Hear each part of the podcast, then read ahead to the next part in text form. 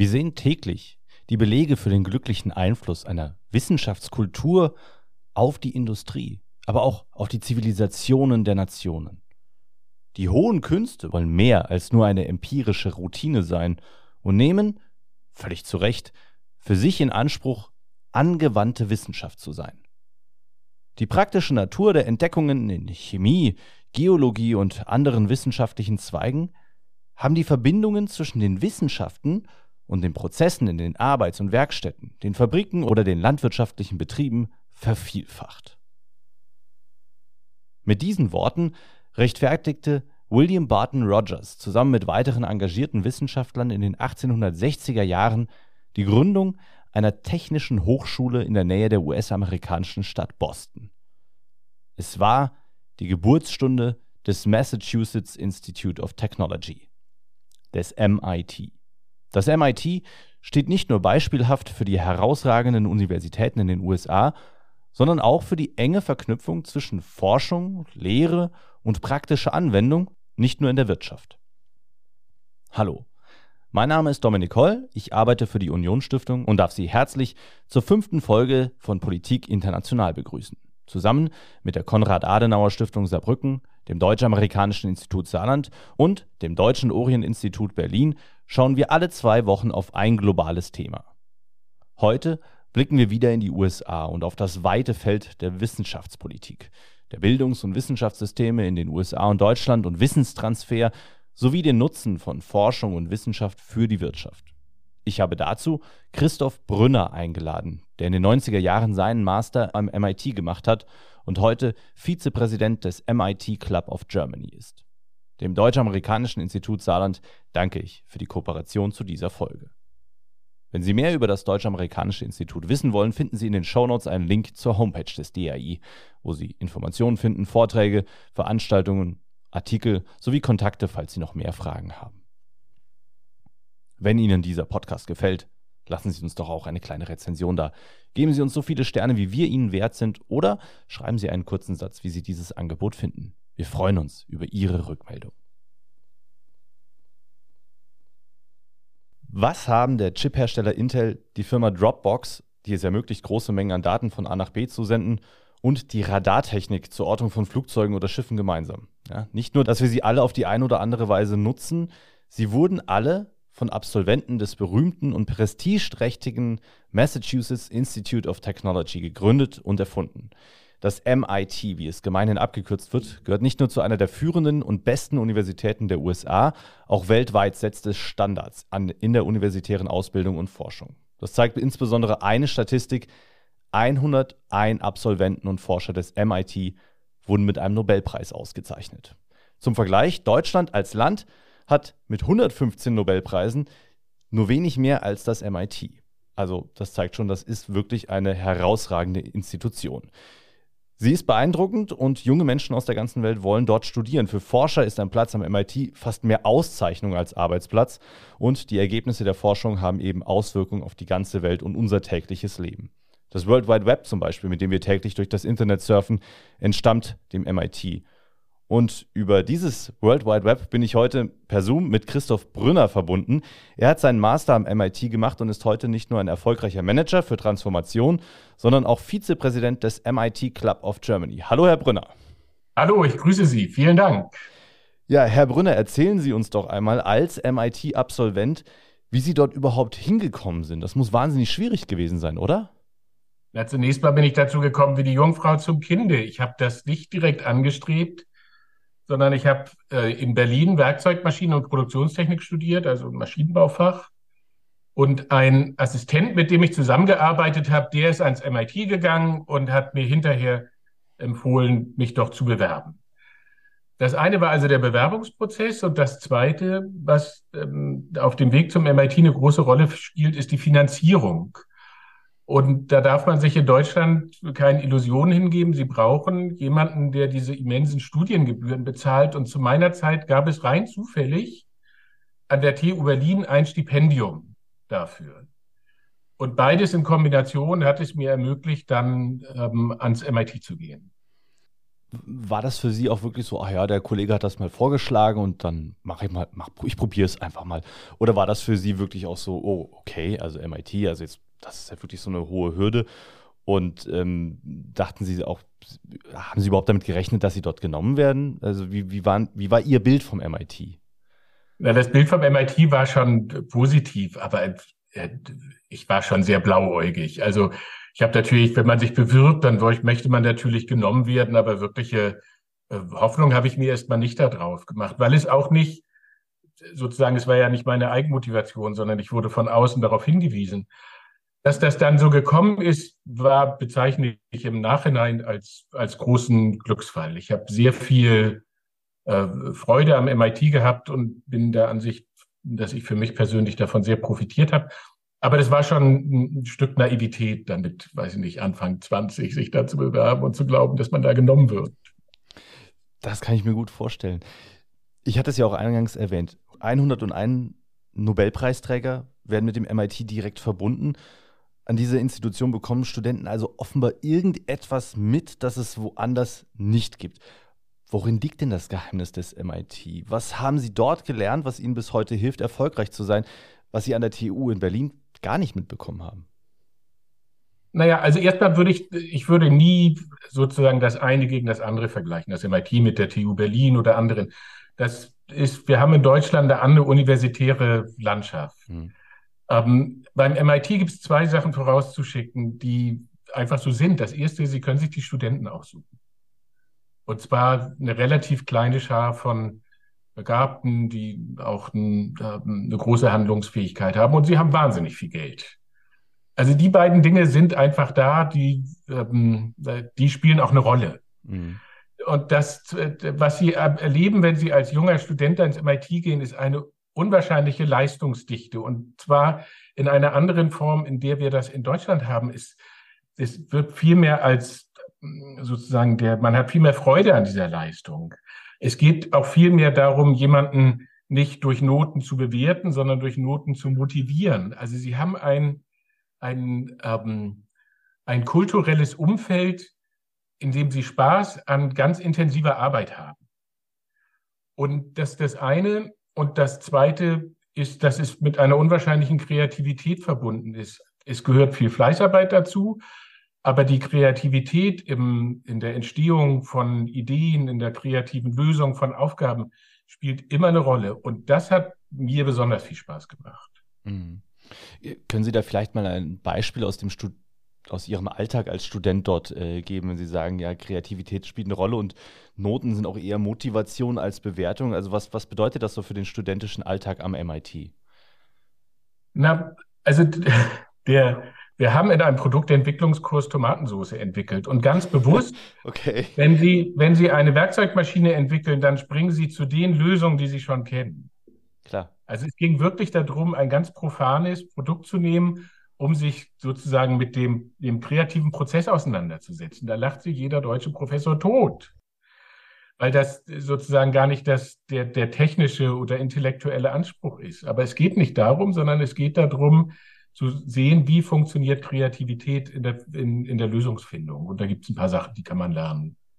Ähm, der, Sie haben am MIT in, in, in, äh, in Deutschland habe ich an einem Institut studiert, in Berlin, das Produktionstechnische Zentrum, das eine sehr hohe Kompetenz sowohl in der Konstruktion von Werkzeugmaschinen als auch in der Auslegung von Fertigungsprozessen hatten, eine wirklich exzellente führende ähm, Forschungsinstitutionen, die machen seit 120 Jahren Werkzeugmaschinen und machen das auch in den nächsten 120 Jahren. Diese Einengung gibt es am MIT in dieser Form nicht. Es gibt ein Maschinenbau ähm, ähm, Department und Sie können Lösungen für Werkzeugmaschinen äh, konstruieren oder Sie können 3D-Drucker konstruieren oder Sie können irgendwas anderes konstruieren. Also der, der, es gibt diese, diese starke Schubladen, dieses starke Schubladendenken nicht, sondern die Fähigkeit, äh, Maschinenbau oder Engineering zu machen, können Sie auf jedes Problem anwenden, das sich gerade bietet. Hm. Das klingt sehr spannend, also diese, diese Freiheit. Ähm, um nochmal so auch so ein bisschen auf die Studentenschaft zurückzukommen. Sie haben gesagt, die können sich die Studenten aussuchen. Und tatsächlich, wenn man mal guckt, ähm, das MIT ist ja eine US-amerikanische Universität, aber die Nobelpreisträger, von denen ich vorhin gesprochen habe, vom MIT, die kommen ja nicht alle aus den USA, aus den Vereinigten Staaten. Einer ist zum Beispiel Kofi Annan, äh, der ehemalige Generalsekretär der Vereinten Nationen, ja. der den Friedensnobelpreis bekommen hat, zusammen mit der UN eben. Äh, der war auch am MIT, hat dort äh, äh, seinen Abschluss gemacht, stammt aus Ghana eigentlich. Wolfgang Ketterle, 2001, Physiknobelpreisträger, der ist Deutscher. Also wie wichtig ist eine globale Welt auch für das MIT? Also jetzt mal ganz abgesehen davon, dass man sich natürlich, je mehr potenzielle Kandidaten man hat, desto äh, besser ist die Auswahl. Aber wie wichtig ist eine offene Welt, auch offene Grenzen im weiteren Sinne für das MIT und für die Wissenschaft in den USA? Also als ich am MIT war, das war Anfang der 90er Jahre, damals wurde eine International Policy des MITs äh, definiert. Und da ist ein schönes Dokument drauf genommen. Und wenn Sie es zusammenfassen wollen, steht da drin, ohne internationalen Austausch können wir unser Niveau nicht halten. Okay. Und das sehen Sie, ähm, äh, je weiter, also das, das, fängt ja mit der Bachelor oder mit der Undergraduate Education an, da ist der, haben Sie noch den überwiegenden Teil US-Amerikaner, also Studenten US-amerikanischer Herkunft. Das ändert sich im Masterstudium schon. Da ist es, ich kann jetzt die Zahlen, muss ein bisschen raten, aber sagen wir mal, es ist 50-50. Und wenn jetzt Sie zu den Professoren gehen, dann wird es noch internationaler. Und je, je weiter Sie kommen, umso mehr ist das MIT darauf angewiesen, ähm, erstmal internationale äh, äh, Forscher und Forscherinnen zu haben, aber sich auch international zu vernetzen. Das ist aber ein Bereich, den würde ich in Deutschland weniger mit einer klassischen deutschen Universität vergleichen, sondern da ist das Pendant eher die Max-Planck-Gesellschaft zum Beispiel. Okay. Ja, da, also das MIT vereint viel mehr, ähm, was wir in unterschiedliche Institutionen in Deutschland ausgetauscht haben. Und wenn Sie die Max-Planck-Gesellschaft haben oder wenn Sie sich die, die, die aktuellen Nobelpreisträger aus Deutschland angucken, dann arbeiten die immer in relativ kleinen internationalen Netzwerken und gehen auch hin und her.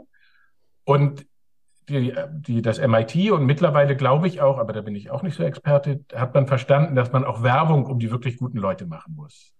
Also die, einem, einem wirklichen Spitzenforscher ein Forschungsumfeld zu schaffen, in dem er frei und mit guter Ausstattung sein, seiner Tätigkeit nachgehen kann. Und ähm, Sie sehen das jetzt in München mit dem letzten Nobelpreisträger, da war das der Fall und in anderen Institutionen auch so.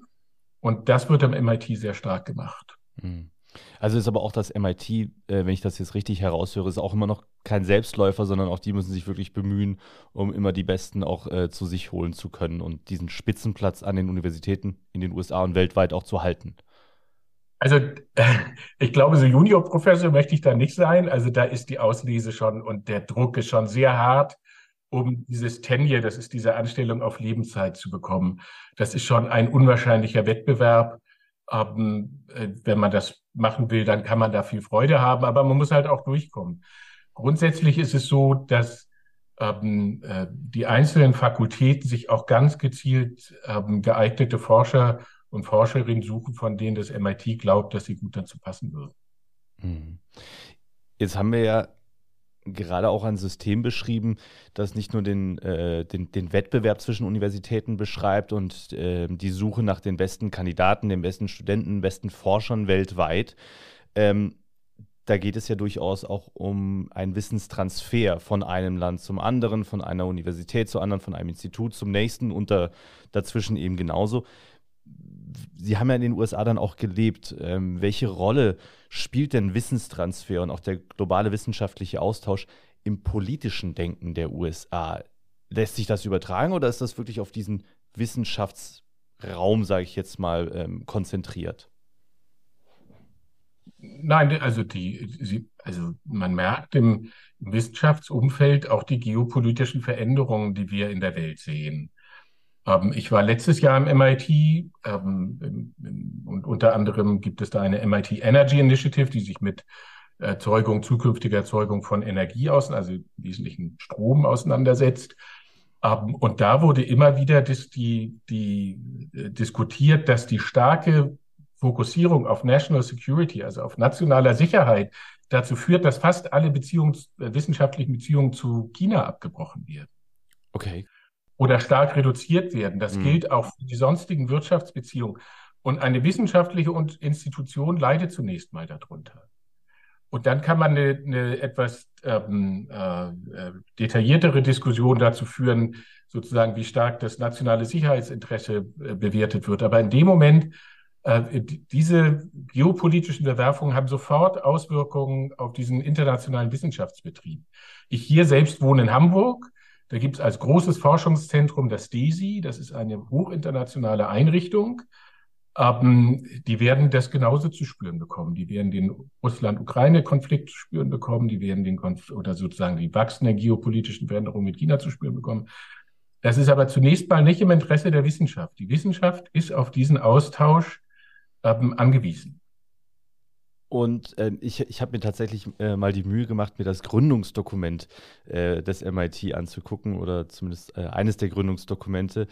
Ähm, und da wurde ganz klar gesagt, also wir haben eine klare Verbindung zwischen den Wissenschaften und der Suche nach Erkenntnis und ähm, neuen Entdeckungen und der Wirtschaft. Also man hat ganz klar diese Verschränkung gesehen, dass äh, je mehr Forschung es gibt, die auch praktischen Nutzen mit sich bringt, desto besser funktioniert dann eben auch zum Beispiel die industrielle Revolution damals äh, in der ja. Zeit, als das MIT gegründet wurde und aber auch darüber hinaus. Man hat ganz viele Felder gesehen. Das heißt, man hat von Anfang an das MIT gegründet als äh, mit dem Blick auch auf die Wirtschaft des Landes.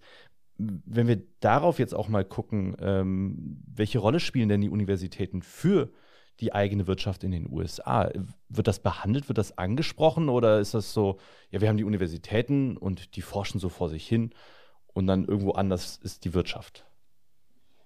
Na, also es gibt, es gibt zwei Sachen. Es ist schon so, dass die Universitäten ein besonderer Raum ist, in dem ich Kreativität ähm, oder kreativ sein kann, ohne dass ich mich jeden Tag rechtfertigen muss, warum nicht dieses oder also es wird ohne ohne besonderes Ziel werden bestimmte Dinge gemacht. Das gibt es schon, aber gleichzeitig gibt es ja diese unwahrscheinliche Gründungskultur in den Vereinigten Staaten, für die das MIT sicherlich äh, sinnbildend ist. Ähm, und auch der wirtschaftliche Erfolg in der Großregion Boston lässt sich über die Gründung dieser, äh, dieser neuen Unternehmen äh, recht gut nachverfolgen. Das ist ein ganzes Ökosystem. Also das reicht nicht einfach nur aus, dass sie gute Forscher haben oder Forschende, sondern sie brauchen im Übrigen auch ein gutes Intellectual Property Right, also ein Patentrecht. Wenn die, die Forscher nicht angemessen an den Erfolgen ihrer, ihrer geistigen Tätigkeit äh, beteiligt werden, dann werden sie das nicht machen. Sie müssen also, sie brauchen Finanzierungsquellen, ähm, die auch hochrisikoreiche ähm, äh, ähm, Unternehmen finanzieren, die im, im, in der Gründung sind und auch genauso gut wieder eingehen können. Also da gibt es ein Ökosystem, das ähm, ganz besonders ist und das nicht ganz einfach nach Deutschland zu übertragen ist. Ja, ist spannend. Ähm, aber jetzt auch nochmal, um, um auf die Frage vorher zurückzukommen. Sie haben ja gesagt, ähm, also die Geopolitik spielt dann auch immer eine Rolle. Ähm, gibt es denn dann auch, sage ich jetzt mal, oder der Versuch des Einflusses von außen, von Seiten der Politik oder von Seiten der Wirtschaft auf die Forschung, zum Beispiel ähm, sich, sich noch mehr zu öffnen oder stärker in eine bestimmte Richtung zu öffnen? Wird da Druck ausgeübt? Also das kann ich nicht beurteilen und, und äh, Druck würde ich auch nicht sagen, es gibt einfach Interessen. Mhm. Also die gibt es bestimmt. Natürlich hat die Wirtschaft Interesse und das MIT lädt Unternehmen gezielt ein, sich an bestimmten Forschungsvorhaben zu beteiligen, an der Finanzierung zu beteiligen und dann können sie auch ähm, an den Ergebnissen teilhaben. Das machen auch deutsche Unternehmen. Große deutsche Unternehmen zahlen dann das MIT Geld, um Zugang zu den Forschungsergebnissen zu bekommen. Ähm, das ist aber eine Frage des Interesses und das MIT ähm, äh, regelt das ganz bewusst ähm, sozusagen, um seinen eigenen Kern zu behalten. Und der Kern ist, ist diese kreative Forschungstätigkeit, aus der sich alles speist hm. und was auch nicht monetarisierbar ist und was auch in wirtschaftlichen Dimensionen nur schwer darstellbar ist. Der, also Radar haben Sie so als Beispiel genannt oder das Internet. Ja. So, das, das entsteht in einem anderen Raum und den, so ist wenigstens mein Eindruck, den lässt das MIT unangetastet und darüber hinaus laden sie andere äh, Forscher ein oder laden sie die Wirtschaft ein, ähm, sich dementsprechend auszutauschen. Jetzt haben Sie vorhin ja auch äh, beschrieben, dass am MIT vor allen Dingen auch die Problemlösung oder äh, verschiedene Arten der Problemlösung äh, gelehrt werden oder man ein Gespür dafür bekommt am MIT, anders als äh, vielleicht an anderen Universitäten. Das, da würde ich gerne stärker darauf eingehen und dann auch auf Ihre Rolle als äh, erfahrener Manager in Sachen Transformation. Wir haben jetzt gesagt, also die Wirtschaft hat Interessen und will profitieren. Aber jetzt fragen wir mal, gehen wir mal den anderen Weg. Wenn ein Wirtschaftszweig nicht mehr funktioniert, dann sehen wir oft, dass ganze Regionen schmerzlich darunter leiden. In den USA gibt es das Beispiel der Stadt Detroit, die mit Ford, General Motors und Chrysler, also den drei großen Autofirmen, zunächst einen gigantischen Boom erlebt haben und dann einen ebenso schlimmen Niedergang, als diese Firmen dann langsam aus Detroit verschwunden sind. Wir kennen etwas Ähnliches mit den Folgen des Ende des Kohleabbaus, nicht nur aus den USA, sondern natürlich auch hier aus Deutschland. Und auch hier im Saarland haben wir mit dem Ende der Kohle eine enorme Transformation durchlebt. Und vielleicht erleben wir sie gerade auch wieder mit dem Weggang von Ford aus Saarlouis. Wie können denn Wissenschaft und Institutionen wie zum Beispiel das MIT bei solchen Prozessen eine Rolle spielen? Können sie das überhaupt oder sind die in ihrem Elfenbeinturm wo ganz anders und haben da wieder nichts mit zu tun? Oder gibt es durchaus Verknüpfungen? Na, also erstmal kann man mit Blick auf das Saarland sagen, Erfolg kann jeder. So eine Transformation hinzubekommen, ist eine unwahrscheinliche Aufgabe, auf die das Saarland, also die, die Lösung, darauf kann das Saarland sehr stolz sein. Das ist nichts, wofür man geehrt wird. Aber ähm, die Anerkennung, dass das eine schwierige Aufgabe ist, ich finde, das kann man wenigstens mal äh, feststellen. Und dann ist es gleichzeitig so, wenn wir über Kohle sprechen, dann holen wir ja die Kohle nicht aus der, aus der Erde, weil wir sonst nichts zu tun haben, sondern weil wir eine Energieressource brauchen. Klar. Und, äh, Energie brauchen wir immer. Wenn es halt nicht die Kohle ist, dann ist die Frage, was ist es denn dann? Und da gibt es für die talentierten äh, äh, Menschen im Saarland mehr als genug zu tun. Äh, sie können sich in Windenergie äh, äh, engagieren, in der Stromerzeugung und Verteilung von, von erneuerbaren Energien. Sie können sich engagieren ähm, in, im Bereich der Software, um das zu steuern oder Geräte. Also da gibt es mehr als genug Felder, um eigentlich genau dasselbe zu tun. Die Schwierigkeit ist immer nur der Übergang. Also die äh, Menschen, die heute in der Kohle arbeiten, ähm, die in der Transformation in eine neue Aufgabe zu bekommen. Sie haben ja auch das Thema Stahl. Auch wenn es die Entscheidung gibt, dass in Deutschland Stahl hergestellt wird, dann haben Sie unwahrscheinlich viele Möglichkeiten, sich intellektuell oder als Wissenschaftler oder als Ingenieur einzubringen. Ob das die Stahlerzeugung ist, ob das die Speicherung von Energie ist. Also da gibt es genug Dinge und in der Regel kommen diese oder oft kommt das grundsätzliche Wissen ähm, äh, aus der Universität. Um Ihnen ein Beispiel zu nennen, es gab oder gibt einen Forscher am MIT, Herr Sadoway, der hat eine Molten Liquid Batterie erfunden, mit der große Mengen an Energie gespeichert werden können, äh, die genau für diese Anwendung in Stahlwerken eine Rolle spielen. Wenn es um das Thema Wasserstoff geht, ähm, um das für die Stahlerzeugung, für die Energiespeicherung zu nutzen, dann brauchen Sie in der Regel ein universitäres Umfeld. Und aus meiner Erfahrung, ich kann immer nur aus meiner Erfahrung am MIT sprechen, macht das MIT das in Amerika sehr konsequent, diese neuen Forschungsfelder zu besetzen und irgendwelche Lösungen zu erarbeiten. Das machen die sehr gut und die, das, das spielt immer ähm, eine große Rolle, weil der, der, wer sich heute mit Kohle auseinandersetzt, kann das in der Regel nicht. Ist das denn in, in dem Fall des, des MIT, dass die das aus eigenem Antrieb machen, dass die einfach selbst Prozesse entwickelt haben, wo sie sagen, okay, wir gucken alle paar Jahre, was gibt es denn Neues und versuchen das zu besetzen? Oder spielt die Politik da auch eine Rolle, die das versucht anzuschieben? Und anders gefragt, kann die Politik so etwas überhaupt?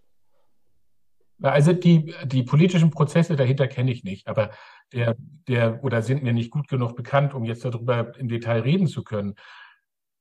Aber um wiederum ein Beispiel zu nehmen, dieser MIT Energy Initiative, das, das, am MIT gibt es regelmäßig große Initiativen zu Fragestellungen.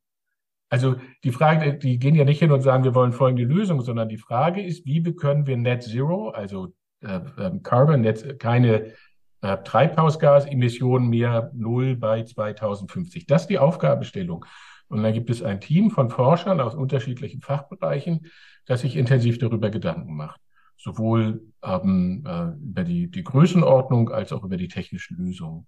Und dieser, dieser Ausstoß, Anstoß von außen, ob der aus einer universitären Landschaft kommt oder aus der Politik, ist eigentlich Schnuppe, aber diesen, Anspr diesen, diesen Anstoß, den brauchen sie. Und sie brauchen Geld. Also nur weil wir beide zusammenhocken und vier DIN A4-Seiten zusammenschreiben, wird das nicht, sondern ich mu muss, mich, muss es schon mit einer gewissen Nachhaltigkeit und mit einer bestimmten Mächtigkeit machen. Hm. Und also das fand ich in Amerika mal ganz gut. Wenn sie es gemacht haben, machen sie es richtig.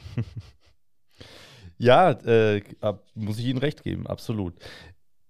Sie haben ja selbst auch dann äh, jahrelange Erfahrungen mit Transformation und Umbauprozessen gesammelt. Ähm, vielleicht können Sie auch noch mal irgendwo sagen, ja, also Sie haben es jetzt auch schon ein bisschen beschrieben, aber worauf käme es denn an, wenn ich einen herben Einschnitt habe, es fallen mir tausende Arbeitsplätze weg? Ähm, wie schaffe ich es daraus, erfolgreich herauszukommen? Na, also Sie stellen mal ganz schön schwierige Aufgaben. Also ich will mal versuchen, das so zu beantworten, wie ich das persönlich sehe. Und das eine ist, machen Sie, reden Sie um heißen Brei herum, machen Sie die Situation transparent, wie sie ist, wenn der, mhm. wenn der äh, äh, die, die Kohle in der, für die Energieerzeugung in der Bundesrepublik, die heimische Kohle keine Rolle mehr spielt, machen Sie es transparent. Und das Zweite ist, kümmern Sie sich über den Übergang, weil die Menschen ähm, äh, irgendeine Begleitung brauchen. Und dann denke ich immer, das Letzte, was immer vergessen wird, ist das, was Nelson Mandela gemacht hat, als der in Südafrika im, im, im Gefängnis saß. Der hat ja nicht darüber nachgedacht, was zum Mittagessen gibt, sondern er hat darüber nachgedacht, wie kann ein neues Südafrika aussehen. Und das ist das, was viele oft vergessen. Also hinzugehen, nehmen wir das, das Saarland, was kommt denn danach? Wie sieht denn, und es gibt ja hervorragende Entwicklungen, wir haben über das Thema Software und Informatik im Saarland gesprochen, eine ganz hervorragende Entwicklung. Und da hat sich auch irgendjemand Gedanken gemacht und hat gesagt, wie soll das aussehen und worum muss ich mich kümmern, damit ich diese Kompetenz hier ins, ins Saarland bringe. Und ähm, das sind ganz hervorragende Erfolgsgeschichten, die man auch für die Kommunikation nutzen kann, um zu sagen, es gibt ja ein danach. Also ich bin nicht von der Angst getrieben, und das heißt ganz fürchterlich, dann will ich keine vernünftigen Entscheidungen treffen können, sondern der, ich zeige eine Perspektive auf, die es gibt und aus der universitären Landschaft ähm, gibt es unwahrscheinlich viel an positive Energie, an Wissen, äh, an Kreativität, an Tatkraft, die man in einem, einem, in einer Region nutzen kann. Und für das Saarland, also die, dieses Software-Thema ist sehr beeindruckend. Absolut, da haben wir wirklich einen Pfund, mit dem wir wuchern können. Ähm, apropos Pfund, äh, mit dem man wuchern kann. Äh, ich habe es eingangs erwähnt, Sie sind Vizepräsident des MIT Clubs of Germany. Das heißt, Sie versuchen hier in Deutschland auch das MIT zu bewerben und eben mit diesem Pfund, das Sie in den USA mitbekommen haben, auch hier in Deutschland zu werben. Ähm, können Sie vielleicht ganz kurz unseren Hörerinnen und Hörern erläutern, was der MIT Club of Germany genau ist und was Ihre Aufgaben dort sind?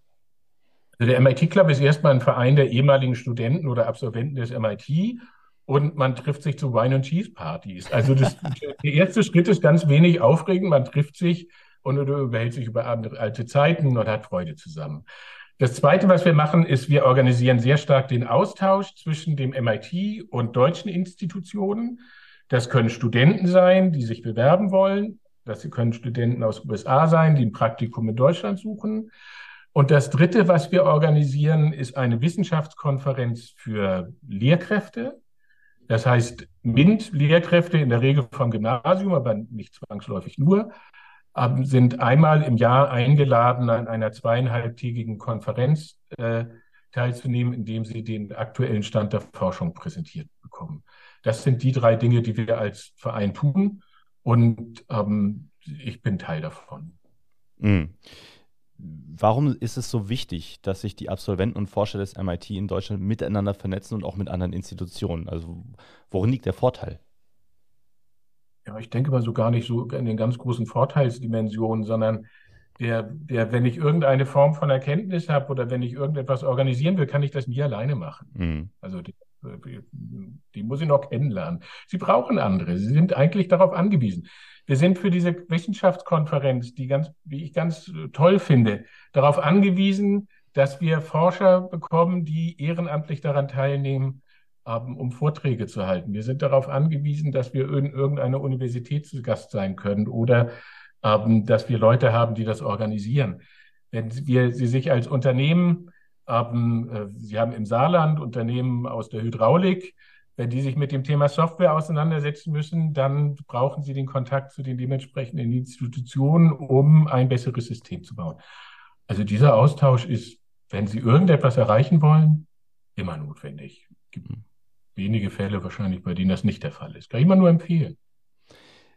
Jetzt haben Sie ja äh, in diesem Jahr mit dem MIT Club of Germany eine Regionalkonferenz auch hier im Saarland abgehalten und haben Lehrer, Schülerinnen und Schüler eingeladen, ähm, das MIT kennenzulernen. Sie haben einen Nobelpreisträger als Referent eingeladen und viele andere ähm, Forscherinnen und Forscher, die auch mal die praktische Seite der Theorie, die in den Schulen gelehrt wird, zu zeigen und Inspiration zu geben.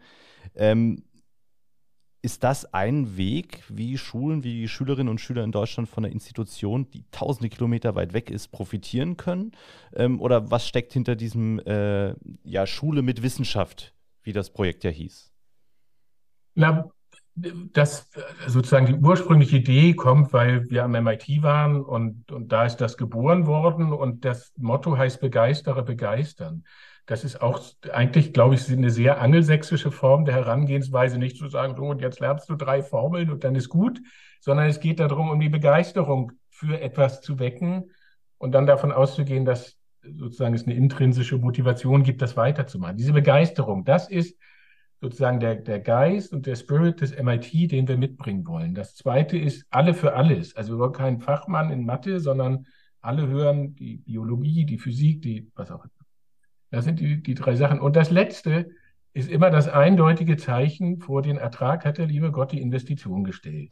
Und das ist eine Investition in die, in die Lehrer und, und, und Lehrerinnen. Wenn ich das nicht mache, kommt nichts raus. Wenn ich das mache, also so ist auf jeden Fall unsere Erfahrung, habe ich ein dementsprechend positives Ergebnis.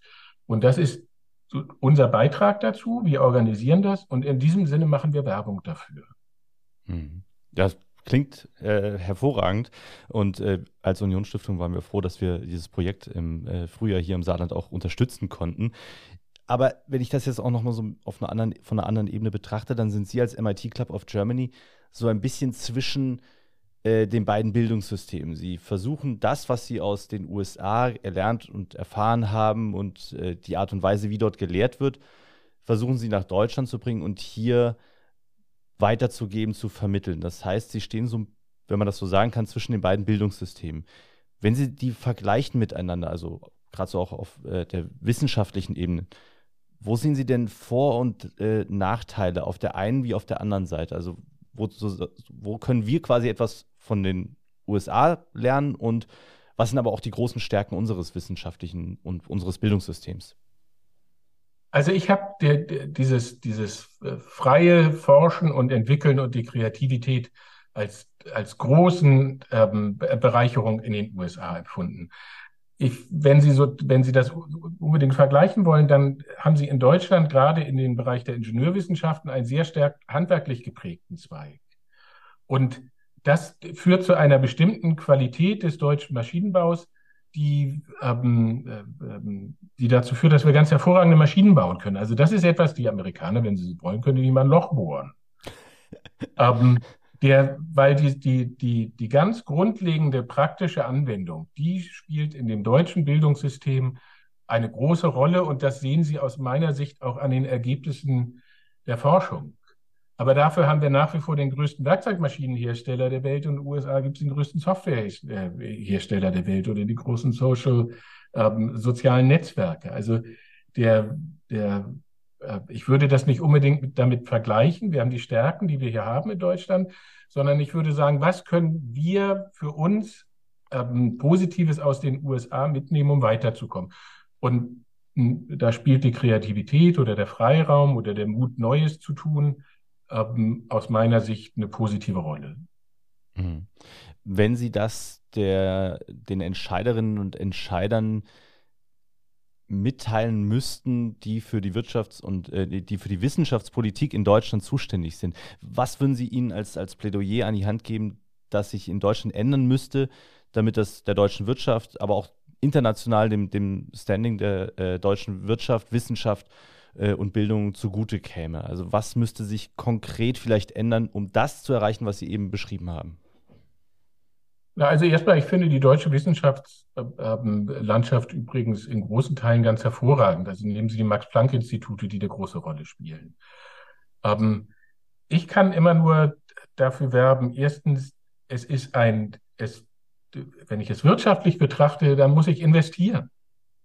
Wenn Sie da nichts hineingeben, weder in, wenn in die, das fängt in den Schulen an und geht über die Universitäten oder die sonstigen Bildungsinstitutionen, da gibt es ja auch Berufsschulen oder eine ganze Bandbreite an, an, an Ausbildungsinstitutionen. Wenn Sie die nicht ordentlich ausstatten, dann wird es wahrscheinlich schwierig werden. Und ähm, das äh, Zweite ist den, ähm, äh, den dementsprechenden Studenten, dem würde ich mal was zutrauen.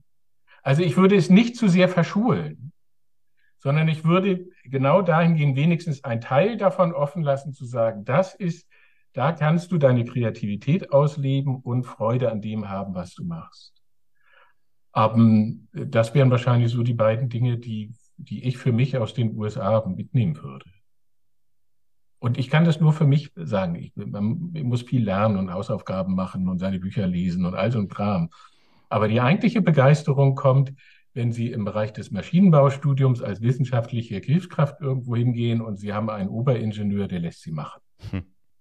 Christoph Brunner, vielen, vielen Dank äh, für den Einblick in das MIT äh, und die Arbeit des MIT Clubs. Vielleicht als letzter Hinweis, ähm, wo kann man denn mehr über den MIT Club of Germany erfahren, auch wenn man nie am MIT studiert äh, oder geforscht hat? Also es gibt eine Webseite, sowohl natürlich des MIT als auch des MIT Club. Da finden Sie die, die dementsprechenden Kon äh, äh, Kontakte.